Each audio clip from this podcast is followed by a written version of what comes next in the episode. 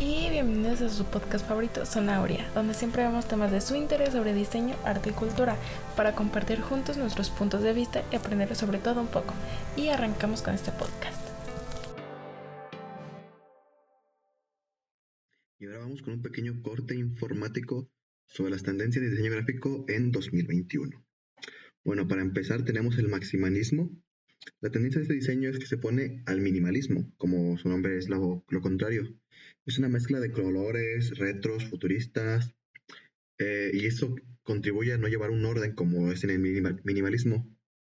Incorpora un caos organizado con muchos colores, muchas figuras, y se ve la verdad muy, muy padre.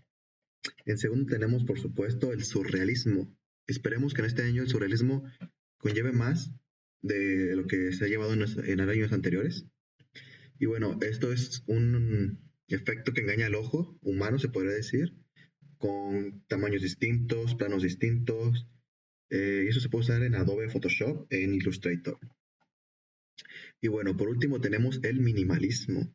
Como sabemos, el minimalismo siempre ha estado eh, presente en nuestra vida, lo podríamos decir así, y siempre es algo bueno en el diseño. Y pues en este año también lo tenemos presente. Y bueno, eso sería todo. Muchísimas gracias y continuamos con el podcast. Hey, ¿cómo estás, Pipe? Mucho gusto en este nuevo día. ¿Cómo has estado? ¿Qué tal, Uri? Aquí estamos presente, pues aguantando esto. Otro día más de cuarentena, ¿no? Otro día más de nuestra, nuestra zona áurea edición cuarentena, ¿no? Claro, así es ya poco a poco se va mejorando toda esta situación en el mundo. Esperemos ya pronto salgamos de esto. Ojalá y si ya pronto podamos vernos, ¿no? Estar cerca con nuestros, nuestros familiares, nuestras personas queridas, nuestros amigos, estar con nuestros maestros incluso, y estar pues reunidos, ¿no? Ya por fin en, en, compañía, ¿no?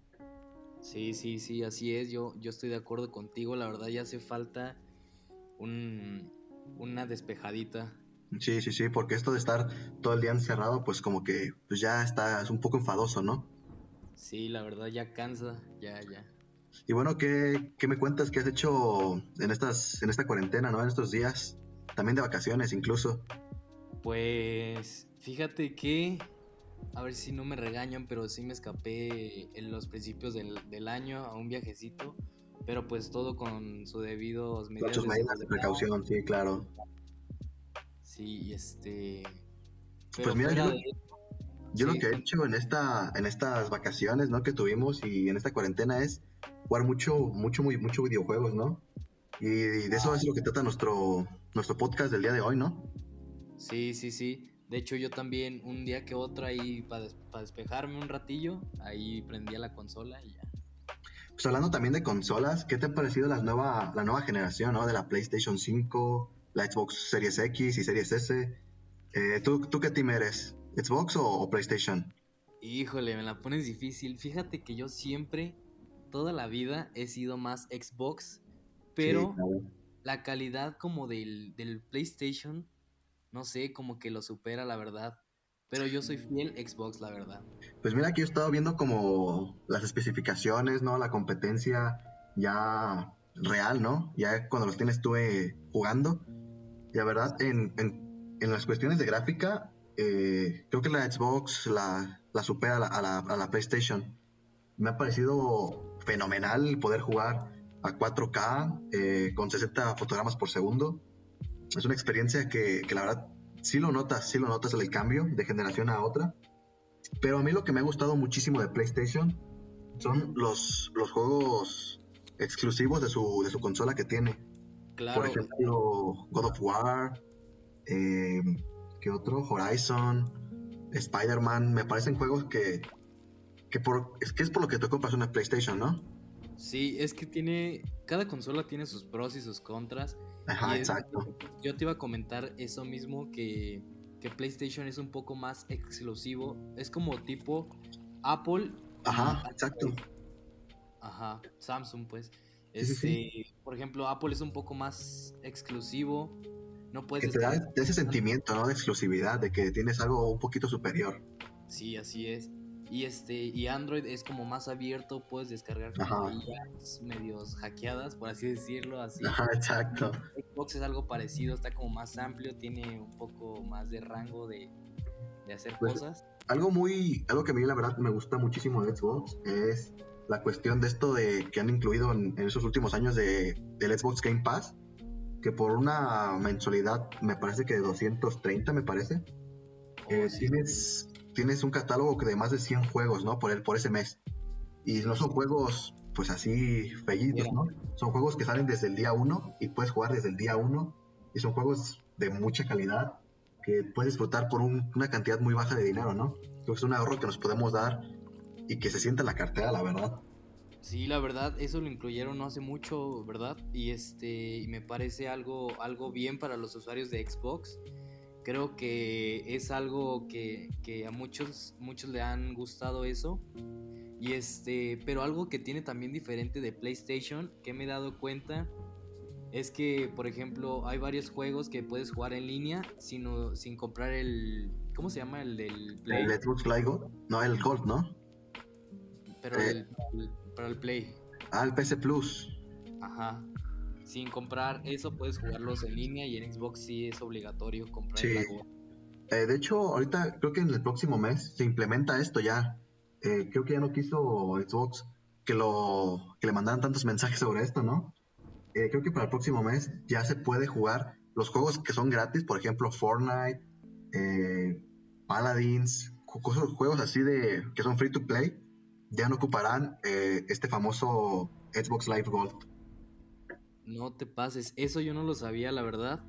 Y ya llevo tiempillo sin, sin jugar por lo mismo de la universidad, del estrés, los exámenes, todo eso. Sí, exacto. Ya que me, ya que me cuentas eso, voy a desempolvar mi, Xbox para, darle. Para dar unas partiditas, ¿no? Sí, así es. Este, hablando también de estos videojuegos, he estado viendo noticias, ¿no? Sobre, sobre los videojuegos. A mí me gusta mucho, eh, pues, informarme sobre, este, sobre estos temas. Y estado viendo, no sé si conozcas un juego que salió hace poquito, se llama Cyberpunk 2077. ¿Te suena? Sí, sí, sí me suena. Pues he estado viendo cómo la gente prácticamente obligó al estudio a sacar un juego que no estaba terminado, ¿no? Que ya recibían tanta presión social que lo obligaron a sacar un juego que cuando lo juegas se nota que no, que no es un juego terminado porque hay muchos errores de programación, de gráficos. Y es algo que es un tema que quería tocar porque es un juego que esperaban muchos, muchas personas y decían que iba a ser el juego del año. Y por alzarlo tanto, pues cuando salió no fue tan bueno, ¿no? Sí alcancé a ver unos rumorillos por ahí por Twitter de sobre ese juego. Yo, yo vi que antes del lanzamiento mucha gente como que lo estaba esperanzada al juego, que iba a ser un gran juego. Y después hubo muchísimas críticas de, los usuarios de, que juegan en esas consolas? Pues es, fue, es lo que te digo, o sea que prácticamente la presión social que la gente puso en el estudio eh, lo obligaron a que sacaran el juego ya, cuando todavía no, no estaba terminado. Es algo que a mí la verdad me duele un poquito porque como a mí me gustaría dedicarme a ese tipo de videojuegos, a crear videojuegos, creo que es un tema que puede pegarnos un poquito, ¿no? Como decir, ¿por qué me pides algo que aún no se ha terminado?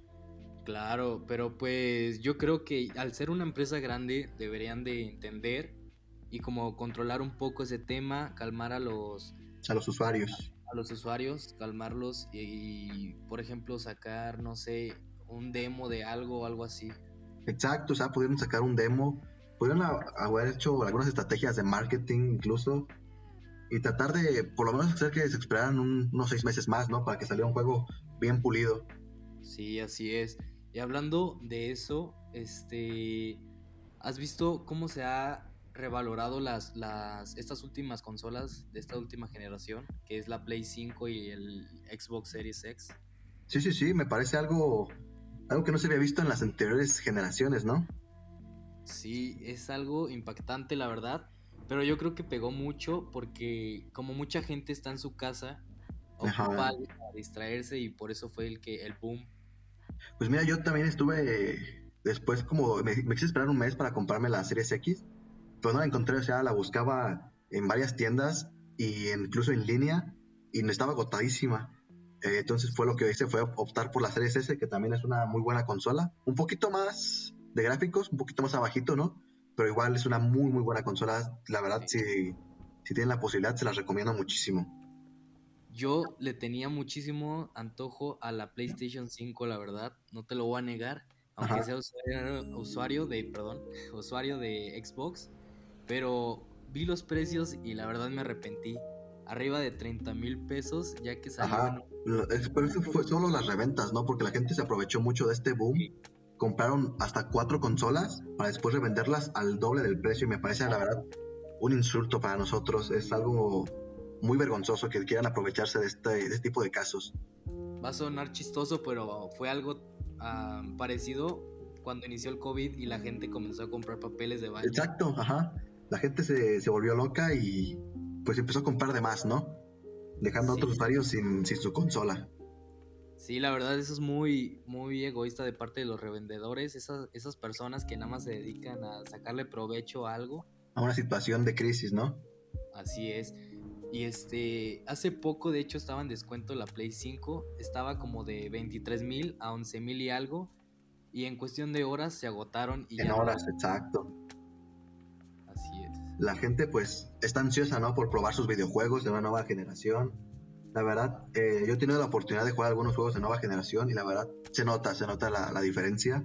Son juegos muy buenos. La verdad, ahorita en esos, hace un ratito estaba jugando un juego que acaba de salir hace como un mes más o menos. Se llama Outriders. Este juego fue como de la nada, ¿no? O como que no lo anunciaron mucho, no tuvo mucho marketing, pero cuando salió tuvo, tuvo un impacto muy grande, ¿no? Sí, sí, así es. Pero también Xbox tiene su exclusividad, ya que a Memo Chua le mandaron un Xbox Series X. Ajá, exacto. Personalizado. Y hasta con guantes. Con unos guantes, ¿no? Ajá. Sí, sí, sí, lo vi. Estaba muy, muy bueno bueno. Y bueno, pues creo que hasta aquí dejamos el podcast del día de hoy. Muchísimas gracias por sintonizarnos este día. Eh, ¿Algo más que agregar, compañero? Este, de mi parte, ya, pues creo que ya es todo. Muchas gracias por invitarme a tu episodio. muchísimas gracias a ti por, por poder venir. Un gustazo, ¿eh? Sale. Muchas gracias. Muchísimas gracias. Nos vemos en otro capítulo de Zona Aurea. Hasta luego. Y bueno, vamos a empezar pequeño hack para diseño. Esta vez para Photoshop. Es un pequeño hack que podemos utilizar para crear efectos de luz. Efectos como en Star Wars de los sables de luz. Bueno, el efecto consiste en tener nuestra figura y empezar a aplicar varios efectos de gaussiano a este mismo efecto. Digamos, ponemos nuestra línea, una línea de color rojo. Esa línea de color rojo la vamos duplicando varias veces hasta que se creen unas 4 o 5 capas y cada una le, aplicamos un gaussiano, un efecto gaussiano para que esto dé un efecto de luz. Eh, podemos también variar en tonos del color para que sea un poco más llamativo, un poco más diferente a los demás gaussianos.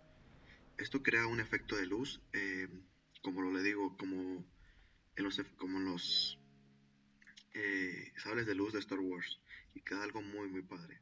Bueno, sería todo.